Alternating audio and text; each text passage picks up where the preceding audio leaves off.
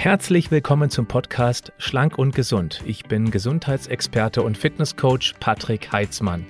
Dieser Podcast ist mir eine Herzensangelegenheit, weil ich dich unterstützen möchte, dass du noch fitter, gesünder und schlanker wirst. Schön, dass du mit dabei bist.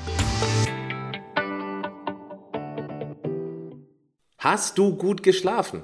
Wenn ja, du weißt es sicherlich sehr zu schätzen. Wenn du nicht gut geschlafen hast, dann sehnst du diesen gesunden Schlaf herbei. Es gibt 25 Prozent der Bevölkerung, die tatsächlich Ein- und oder Durchschlafprobleme hat. Und so hat mich auch eine Frage von Katrin erreicht, die ich mal vorlese und sicherlich repräsentativ für ganz viele andere steht. Was kann ich tun, wenn ich abends schlecht einschlafe und nach drei Stunden schon nicht mehr schlafen kann? Dankeschön, Katrin, für die Frage. Auf die möchte ich heute etwas mehr eingehen, etwas tiefer einsteigen. Zunächst einmal die Frage nach der Schlafqualität, ob man die wissenschaftlich validieren kann, ob es eine, einen Konsens gibt, wann Schlaf qualitativ hochwertig ist und wann eben nicht. Und da sage ich, nein, gibt es nicht. Das ist eine sehr individuelle Geschichte, genauso wie die Schlafdauer. Es gibt Erhebungen, Studien, Metastudien, die sagen, dass ungefähr eine optimale Schlafdauer zwischen sechs und acht Stunden liegt. Es gibt aber auch welche, die mit vier Stunden, fünf Stunden super gut klarkommen. Auch in meinem direkten Freundeskreis kenne ich Menschen, die schon seit Jahrzehnten nur fünf, vielleicht mal sechs Stunden Schlaf brauchen, dann sind die maximal ausgeschlafen. Ich persönlich, ich brauche mindestens sieben, eher siebeneinhalb Stunden Schlaf, damit ich mich sehr ausgeschlafen fühle. Es gibt aber auch welche, die brauchen achteinhalb Stunden Schlaf. Daran erkennt man schon, es ist eine sehr individuelle Geschichte. Die Schlafdauer hängt insbesondere auch mit den drei Schlafphasen zusammen und insbesondere dann, wenn es um die Dauer geht, wie lange die sogenannte Leichtschlafphase ist. Auf die komme ich gleich noch zu sprechen. Die typischen Probleme, die sich ergeben, sind äh, Einschlafschwierigkeiten. Das ist dann so, dass viele Menschen sich so lange im Bett herumwälzen, bis sie vor Erschöpfung einschlafen. Auch hier mal ein kleiner Blick in, meiner, in mein eigenes Schlafverhalten. Bei mir ist das ungefähr so zwei, vielleicht dreimal im Jahr, dass ich aus unerfindlichen Gründen einfach nicht einschlafen kann, obwohl ich müde ins Bett gehe, ich kann nicht einschlafen. Ich habe für mich entdeckt, gut, ich bin jetzt mittlerweile auch schon knapp 47 Jahre alt, dass ich dann, wenn ich einfach nicht einschlafen kann, aufstehe und noch irgendetwas tue. Vielleicht mache ich einen Fernseher tatsächlich dann nochmal an, weil der Schlaf ist ohnehin gestört. Ich werde nachher über das Thema Blaulichtexposition sprechen, das mit dem Fernsehschauen zusammenhängt. Aber wenn ich nicht schlafen kann, dann ist es ohnehin egal. Oder manchmal esse ich auch noch was und das hilft mir auch dann wieder tatsächlich einzuschlafen. Ja, oder ich schnappe mir nochmal ein Buch und gucke da nochmal rein. Aber das kommt nur zwei bis dreimal im Jahr vor. Wenn du magst, dann schreib doch du mal in die Kommentare rein, wie häufig du unter Einschlafproblemen oder Durchschlafproblemen leidest. Ich glaube, dann sieht man schnell ein Bild, einen guten Schnitt meiner Community, wie das um das Thema Schlafverhalten bestellt ist, beziehungsweise Schlaf Probleme. Also Einschlafen ist durchaus ein Problem, für viele aber auch, dass sie nach einigen Stunden wach werden und dann nicht mehr einschlafen können. Jetzt ist es so, dass viele tatsächlich, das kriege ich immer wieder so mit, irgendwann aufwachen zwischen 1, 3, 4 Uhr und eben dann nicht mehr zum Schlaf kommen. Wenn man sich jetzt, wenn man jetzt an die traditionelle chinesische Medizin sich hält, dann hat das mit, mit Organen zu tun, denn zwischen 1 und 3 Uhr aufwachen, Probleme haben, wieder einzuschlafen, dann ist es ein Signal, dass mit der Leber wohl etwas nicht stimmen soll. Da muss ich sagen, da bin ich überhaupt kein Experte für. Ich habe mich mit der traditionellen chinesischen Medizin bisher noch nicht intensiv beschäftigt ich weiß grob darüber Bescheid, aber jetzt einfach zu wenig, um da wirklich tief reinzugehen. Muss aber auch sagen, ob das dann stimmt, ob das was mit der Leber zu tun hat. Ich mache jetzt für mich persönlich ein Fragezeichen ran. Denn es ist so, dass ebenfalls ungefähr, da gibt es verschiedene Erhebungen, zwischen 20 und 40 Prozent der deutsch sprechenden Bevölkerung, die haben eine nicht mehr sauber funktionierende Leber. Und wenn man jetzt daran glaubt, dass man zwischen 1 und 3 Uhr aufwacht, weil mit der Leber was nicht stimmt, ja, dann hat man eine Trefferquote von immerhin circa 20 bis 40 Prozent. Verstehst du, was ich damit meine? Deswegen mache ich dann Fragezeichen dran und werde mich jetzt nicht tiefer mit dem Thema Organe oder Organuhr aus der TCM-Medizin beschäftigen. Ich möchte mal durch die Schlafphasen gehen, weil ich glaube, das ist auch sehr interessant, mal so grundsätzlich den Schlaf zu verstehen. Es gibt also diese drei Schlafphasen. Es gibt die REM oder REM-Phase. Werde ich gleich erklären, was die Schlafphasen alles beinhalten. Dann gibt es natürlich die Tiefschlafphase und es gibt die Leichtschlafphase. Fangen wir an mit der REM-Phase. REM-Phase heißt Rapid Eye Movement. Das ist dann die Schlafphase, wenn man dann den Partner beobachtet oder auch den Hund beobachtet, dann sieht man in bestimmten Zeitpunkten des Schlafes, dass die Augen sich ganz schnell nach links und rechts bewegen, so richtig wild. Und das ist diese Rapid Eye Movement, also schnelle Augenbewegungsschlafphase. Hm, findet auch tendenziell eher in der zweiten Hälfte der Nacht statt. In der ersten Hälfte ist so mehr Gewichtung auf die Tiefschlafphase. Die werde ich auch gleich erklären, was da das Besondere daran ist. Und man kann sich das folgendermaßen erklären, was da passiert mit diesem schnellen Augen hin und her bewegen. Du erlebst über den Tag verschiedene Dinge. Du nimmst Dinge bewusst wahr, aber viel, viel mehr unbewusst. Eindrücke des Lebens, Eindrücke aus dem Alltag. Das kann man sich vorstellen, als ob man ganz, ganz kräftig einkaufen gehen würde, Klamotten, Lebensmittel, Dinge, die man eben im alltäglichen Bedarf braucht. Und man stellt diese ganzen Einkaufstüten über den ganzen Tag, also das sind die Eindrücke des Tages, in den Flur seiner Wohnung oder des Hauses. Der ganze Flur steht jetzt voller Tüten. Du warst also damit beschäftigt, die Tüten reinzutragen, in den Flur abzustellen. Aber du hast noch keine Zeit gehabt, diese Tüten oder die Inhalte der Tüten zu verräumen. Und genau das passiert in der REM-Phase. Das heißt, nachts, wenn Ruhe ist und wenn du durch die ersten Tiefschlafphasen gegangen bist, dann fängst du an, diese Einkäufe aus den Tüten zu verräumen. Und das machst du mit diesen schnellen Augen links und rechts Bewegungen. Das ist so, als ob du praktisch dann die Tüten aufmachst und äh, die Sachen rausholst und eben dann in die entsprechenden Schränke räumst. Die neuen Klamotten, vielleicht wirst du erstmal ähm, in, die, in die Waschmaschine reinmachen ähm, oder schon direkt Dinge in den, in den äh, Schlafzimmerschrank einräumen. Und beim Lebensmitteleinkauf, da kommt was in die Vorratskammer, ins Regal rein, da kommt was in die Schränke, was in den Kühlschrank. Du bist also permanent an Wegräumen. Und es dauert eine ganze Weile, bis der Flur eben dann leergeräumt ist, damit am nächsten Tag wieder Platz ist für neue Einkäufe. Und so kann man sich das ganz gut vorstellen, was da in der REM-Phase passiert. In dieser REM-Phase, da findet auch das Träumen tendenziell statt. Auch da gibt es keinen ganz klaren wissenschaftlichen Konsens, aber Träumen findet hauptsächlich dann statt, wenn eben sich die Augen auch schneller hin und her bewegen. Und es findet eine Stressbewältigung und auch die Triebregulierung statt. Mhm. Dann ist es auch entscheidend fürs Lernen, das lässt sich auch wunderbar erklären. Du lernst, stellst also Tüten mit Lerninhalten in deinen Flur und räumst es dann nachts eben mit dieser schnellen Augen hin und her Bewegung in die entsprechenden Regale, Schubladen, in die Abstellkammer oder eben da, wo es einfach hingehört. Die optimale Dauer dieser REM-Phase liegt irgendwo zwischen 20 und 25 Prozent der gesamten Schlafdauer. Und wenn man jetzt von acht Stunden Schlaf ausgeht, entspricht das circa 90 Minuten bis 120 Minuten, also zwei Stunden in dieser REM-Phase. Wenn wir einen Mangel an dieser REM-Phase haben, dann muss man wissen, dass die REM-Phase, wichtig, nicht überlebensnotwendig ist. Bei Tieren übrigens schon. Die hat man gestört in der REM-Phase und die sind irgendwann dann daran gestorben. Bei Menschen gibt es diesen Effekt wohl nicht. Nicht überlebensnotwendig, aber super wichtig, keine Frage. In der Tiefschlafphase, Tiefschlafphase ist zum Beispiel auch für den Menschen ganz klar überlebensnotwendig. Da komme ich nachher zu.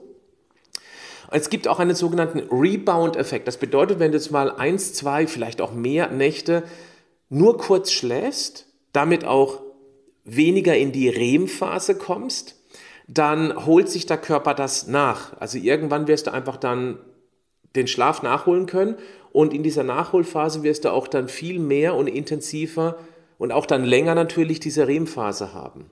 Was auch wichtig ist in der REM-Phase, wenn die ähm, verkürzt wird, dann hat das einen deutlichen Einfluss auf das Hungergefühl. Es gibt ein Hormon, das heißt Grelin und dieses Grelin, das triggert uns zum Essen. Ich stelle mir das immer vor wie aus den 80er, 90er Jahren Gremlins, kleine Monster, da werden sich einige daran erinnern können. Genauso stelle ich mir das Grelin-Hormon vor, äh, das eben dann ganz wild rumtobt und eben nach Essen verlangt. Also wer diese diese, ich glaube, Trilogie kennt von den Gremlins, der weiß ganz genau, wie die rumtoben und äh, auch sehr lustig aussehen, die Gremlins.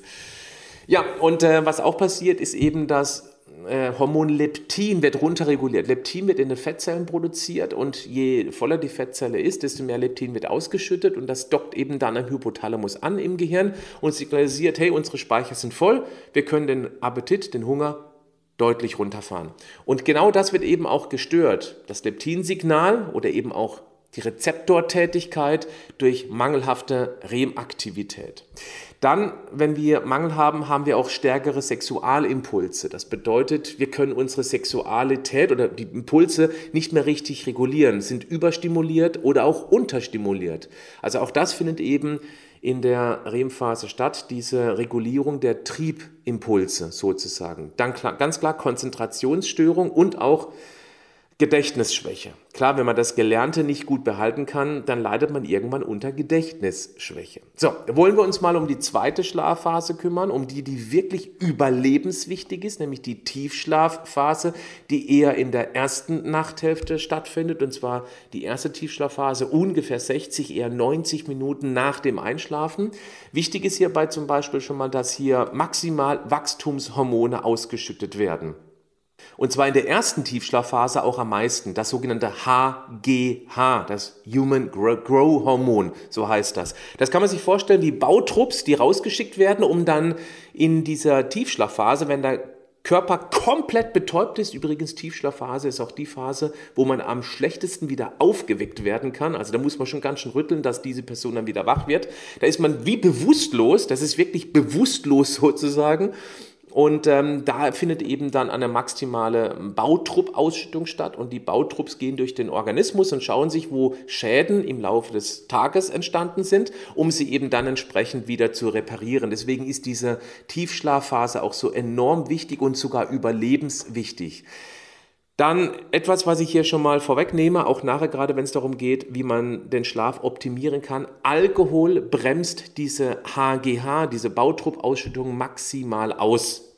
Und gerade weil in der ersten Tiefschlafphase hier die meisten Wachstumshormone ausgeschüttet werden, ist es ganz übel, wenn eben dann man vor dem Schlafengehen Alkohol trinkt. Je mehr, desto schlimmer, gar keine Frage. Ähm, ein bisschen Alkohol wird vermutlich bis dahin wieder einigermaßen abgebaut sein, aber je mehr, also wenn man trinkt bis zum Verlust der Muttersprache oder bis zum Stillstand der Pupillen, wenn man so ins Bett geht, dann kann man erwarten, dass man keinen wirklich regenerativen Schlaf hat. Nicht ganz so heftig im Alkohol ist es auch mit ähm, kohlenhydratreichen Mahlzeiten auf die Nacht hin, auch gerade so Snacks. Warum? Weil das Insulin ist der Gegenspieler von diesem Wachstumshormon. Das bedeutet, wenn Insulin hoch ist, dann haben wir weniger Bautrupps. Und umgekehrt, haben wir einen niedrigen, einen flacheren Blutzuckerspiegel, dann haben wir eben auch mehr Bautrupps unterwegs. Die Bautrupps, die sorgen auch für Heilung, also praktisch, wenn du irgendwo eine Verletzung hast oder Wunden hast, egal in welcher Richtung, innerlich wie äußerlich, dann sind diese Bautrupps unterwegs und ja, machen eben da eine richtige Baustelle draus und sorgen eben dann für die Heilung. Stärkung des Immunsystems ist ebenfalls gerade mit diesen Bautrupps gegeben. Dann werden übrigens auch hier dann Erlebnisse verarbeitet in dieser Tiefschlafphase, nicht ganz so intensiv wie in der REM-Phase, aber auch das ist ganz wichtig. Und das, was dann weggeräumt wurde durch diese REM-Phase, wird verfestigt sodass eben Erinnerungen und Gelerntes deutlich äh, besser ähm, bei uns bleibt. Optimale Dauer der sogenannten Tiefschlafphase, ungefähr 15 bis 25 Prozent der Schlafdauer, also ähnlich wie bei der REM-Phase. Das entspricht ebenfalls ungefähr 90 bis 120 Minuten. Ja, was passiert, wenn man einen Mangel dieser Tiefschlafphase erleidet? Viel weniger Konzentrationsmöglichkeit, man ist irgendwie permanent gereizt und ständig müde und hat weniger Leistung. Das kennt jeder, der mal so eine richtig miese Nacht hinter sich hat. Da bist du einfach nicht du selbst. Und wenn man das dauerhaft hat, dass man dauerhaft schlechte Tiefschlafphasen hat, dann muss man leider auch mit ernsten Folgen rechnen. Auch hier eine kleine Randnotiz, die aber sehr wichtig ist. Wenn man drei Monate am Stück Probleme hat, wirklich ein- und durchzuschlafen, dann spricht man schon von einem ernsthafteren Problem und dann sollte man sich auch durchaus einmal im Schlaflabor oder mit einem kompetenten Arzt, der sich mit diesem Thema auskennt, ähm, auseinandersetzen. Das halte ich für einen wichtigen Punkt. Leichtschlaf, was ist das? Das ist ein wichtiger Teil des sogenannten zirkadianen Rhythmus, also praktisch dann die Schaltung der inneren Uhr sozusagen. Und es ist auch wichtig für die gesamte Schlafarchitektur, weil es immer so das Verbindungsstück ist zwischen dem REM und dem Tiefschlaf. Sollte möglichst kurz sein. Bei Jugendlichen ist es deutlich ausgeprägter zwischen drei und fünf Stunden pro Nacht. Und je älter wir werden, desto weniger wird auch dieser sogenannte Leichtschlaf und damit verkürzt sich auch die Schlafdauer. Und jetzt kommt genau der Punkt, den ich vorhin kurz angedeutet hatte, wenn wir einen langen Leichtschlaf haben, haben wir eine längere Schlafdauer. Der Leichtschlaf ist nicht so wichtig wie REM und Tiefschlaf. Das bedeutet, Menschen, die mit vier oder fünf Stunden Schlaf klarkommen, die haben hoffentlich ganz kurzen Leichtschlaf, aber dementsprechend ausgeprägteren REM und Tiefschlaf. Und ja, dann kann man auch nach fünf Stunden ein Leben lang total fit sein. Es gibt auch welche, die mit vier Stunden, es gibt sogar ein paar bekannte Größen, ähm, die mir jetzt namentlich nicht gerade einfallen, die mit drei Stunden super gut klargekommen sind. Die haben natürlich dann etwas mehr vom Leben und sind trotzdem fit. Aber das sind Ausnahmen, normalerweise wie gesagt sechs bis acht Stunden. Also Tipps für besseres Schlafen möchte ich auch gerne jetzt hier platzieren. Zwei Dinge, die ich eben schon erwähnt habe, ist das mit dem Alkohol. Das tut weh, weil Alkohol ist leider, leider ein ganz, ganz großes gesamtgesellschaftliches Problem, das in der oder durch die Corona-Lockdown-Zeit mit Sicherheit drastisch zugenommen hat. Da bin ich sehr gespannt auf die ersten validen Erhebungen diesbezüglich. Aber Alkohol, auch wenn ich das so in meinem Umkreis beobachte, boah, ja, es ist eine legalisierte Droge. Wäre vielleicht auch interessant, über das Thema zu sprechen. Ähm, und wenn man das eben jeden Abend trinkt, um dann besser in den Schlaf zu kommen, auch sehr spannend. Ja, mit Alkohol schlafen wir tatsächlich besser ein in der Regel. Warum? Wir haben eine innere Stimme. Ich nenne es den Regierungssprecher oder um gendergerecht zu sein, Sprecherin. Und der, die quatscht vor allem abends, wenn es um uns herum ruhig wird, über die ganzen Probleme und Herausforderungen des Lebens. Und wenn man eben so mit diesem Gedanken wir war ins Bett geht, mit dieser inneren Kommunikation, dann wird es schwierig einzuschlafen. Und Alkohol bringt diese Stimme ins Lallen. Man kriegt es gar nicht mehr so richtig mit, wenn sie die ganzen Probleme immer und immer wieder kaut und schläft dann auch tatsächlich besser ein. Ja, aber der Alkohol hat einen massiven Einfluss auf die Gehirnchemie. Ich habe das Buch kürzlich schon einmal vorgestellt, das ich dazu gerade gelesen habe. Alkohol AD. Großartiges Buch, kann ich nur empfehlen. Einfach mal googeln, Alkohol AD. Auch die Autorin, mit der habe ich schon Kontakt aufgenommen. Und die werde ich mal interviewen. Das wird auch irgendwann die nächsten Wochen, Monate mal hier auf diesem Kanal veröffentlicht. Als Podcast und als YouTube kann ich dann dringend empfehlen, da mal reinzuhorchen. Und äh, reinzuhorchen.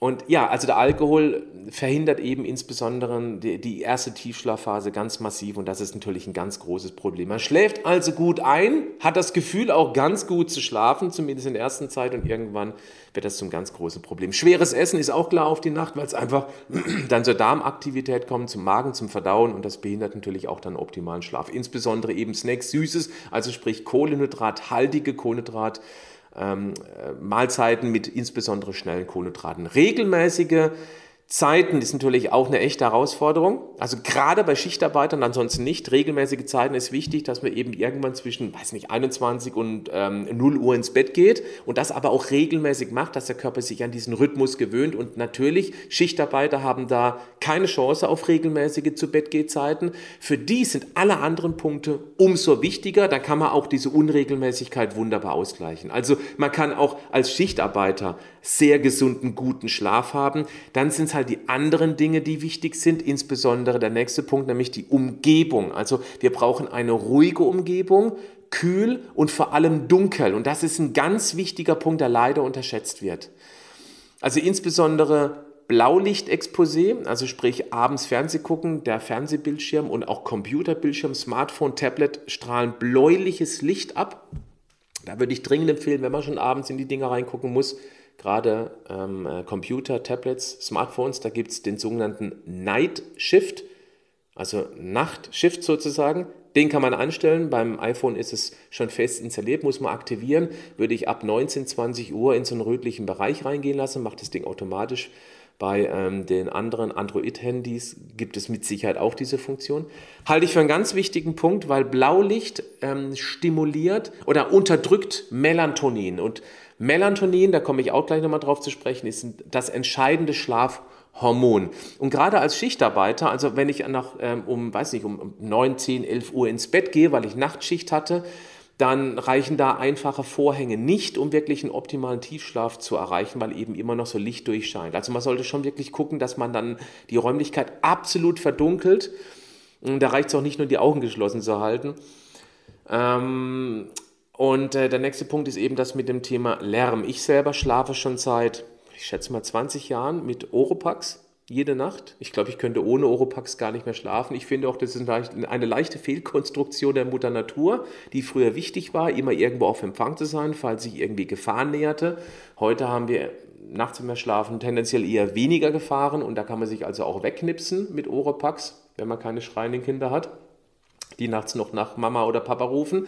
Und äh, mit Oropax zu schlafen, das ist am Anfang gewöhnungsbedürftig, keine Frage, aber es geht ratzfatz und ähm, ja, dann ist man einfach hier komplett weggeknipst und lässt sich auch morgens nicht von Vögelgezwitscher generven. Wenn die um 4 Uhr anfangen, ähm, ja, auf den Bäumen vor der Wohnung, vor dem Haus rumzubrüllen, so wie, wie, wie, wie, das bei uns der Fall ist. Da, wo ich lebe, das ist eine regelrechte Voliere. Hier ist richtig Attacke. Ab morgens fängt die Amsel an, mag ich sehr gerne eigentlich, aber nicht morgens um vier.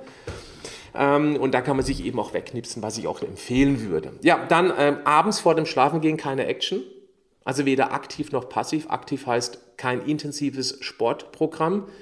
Ein gemütlicher Spaziergang, das wäre super genial zum Runterkommen.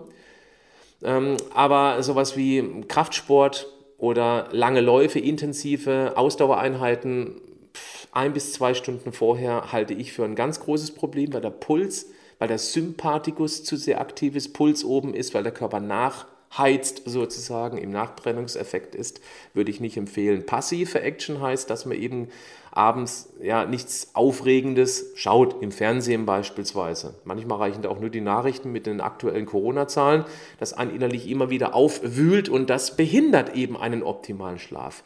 Es ist schwierig, wenn man daraus eine Gewohnheit gemacht hat, eben dann immer abends die Tagesthemen anzugucken oder eben, was weiß ich, abends anzugucken, Actionfilme anzugucken, einfach zu sagen, Katze machen, sagen, nee, jetzt nicht mehr.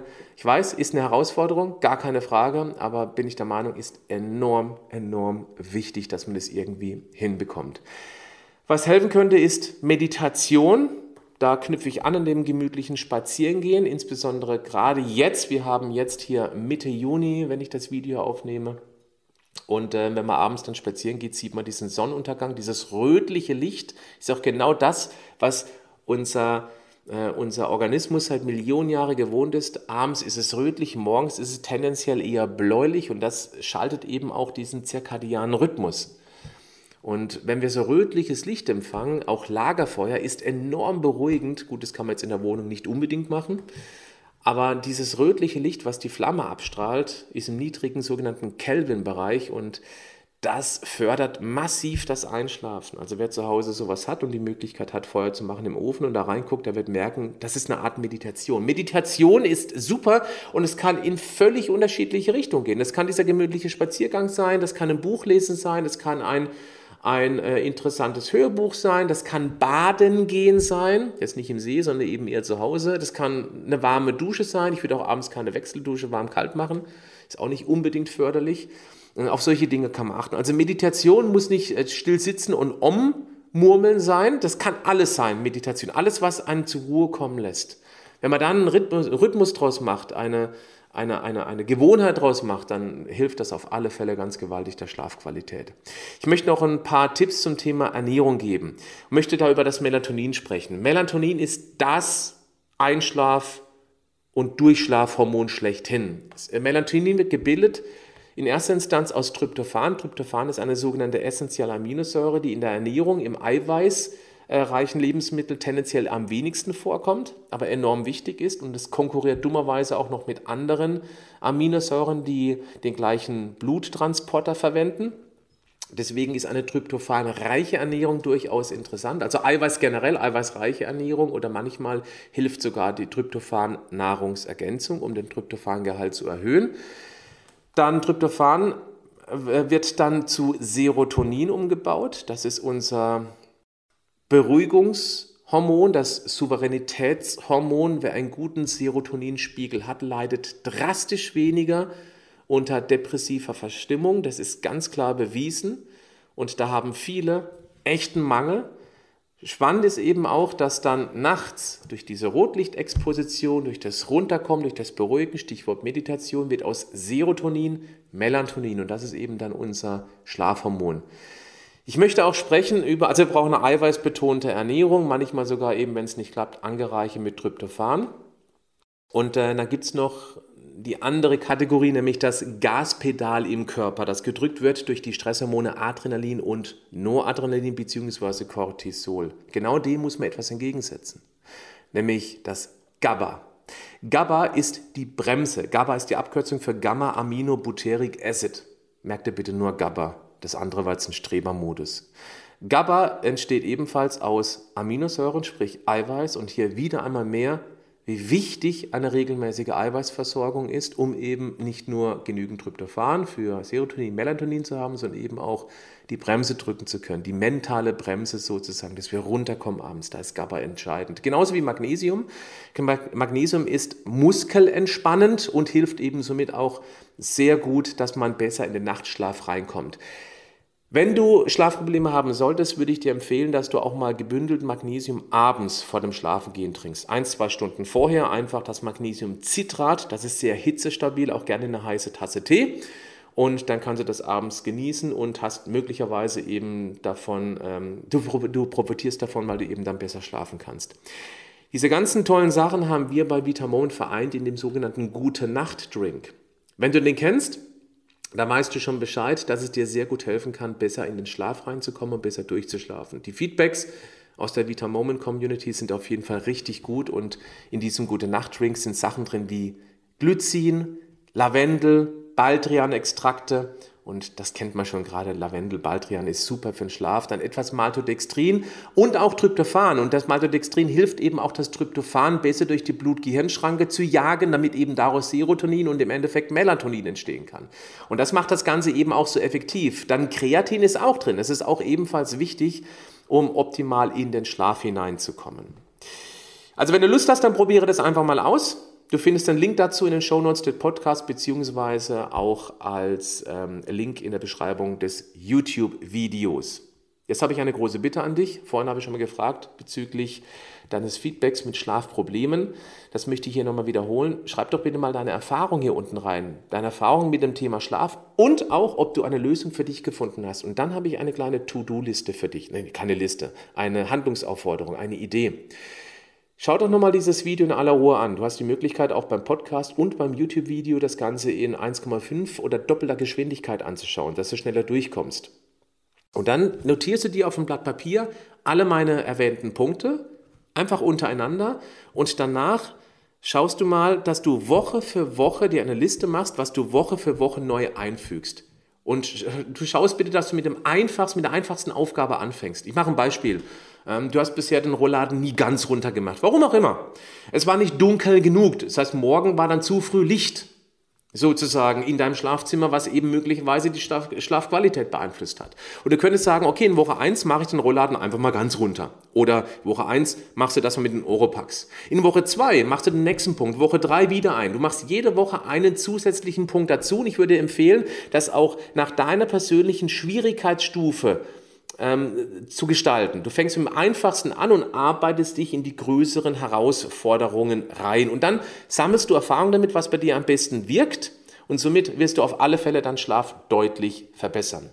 Was mein Schlaf ebenfalls verbessern würde, ist, wenn du mir ein Feedback gibst bezüglich des Podcasts, des Videos. Am einfachsten geht das mit einer Bewertung oder mit einem Daumen nach oben. Und beim YouTube und auch Podcast würde ich dich darum bitten, dass du eben mal den Kanal abonnierst, damit du eben zukünftig auch nichts verpasst. Bei YouTube noch gleichzeitig die Glocke aktivieren. Das würde mich sehr freuen, wenn du mir diese Wertschätzung gibst und ich freue mich auf die nächste Du fragst, ich antworte Session. Bis dahin, gute Nacht, schlaf gut und bleib gesund, aber mach doch was dafür. Bis dann. Ciao.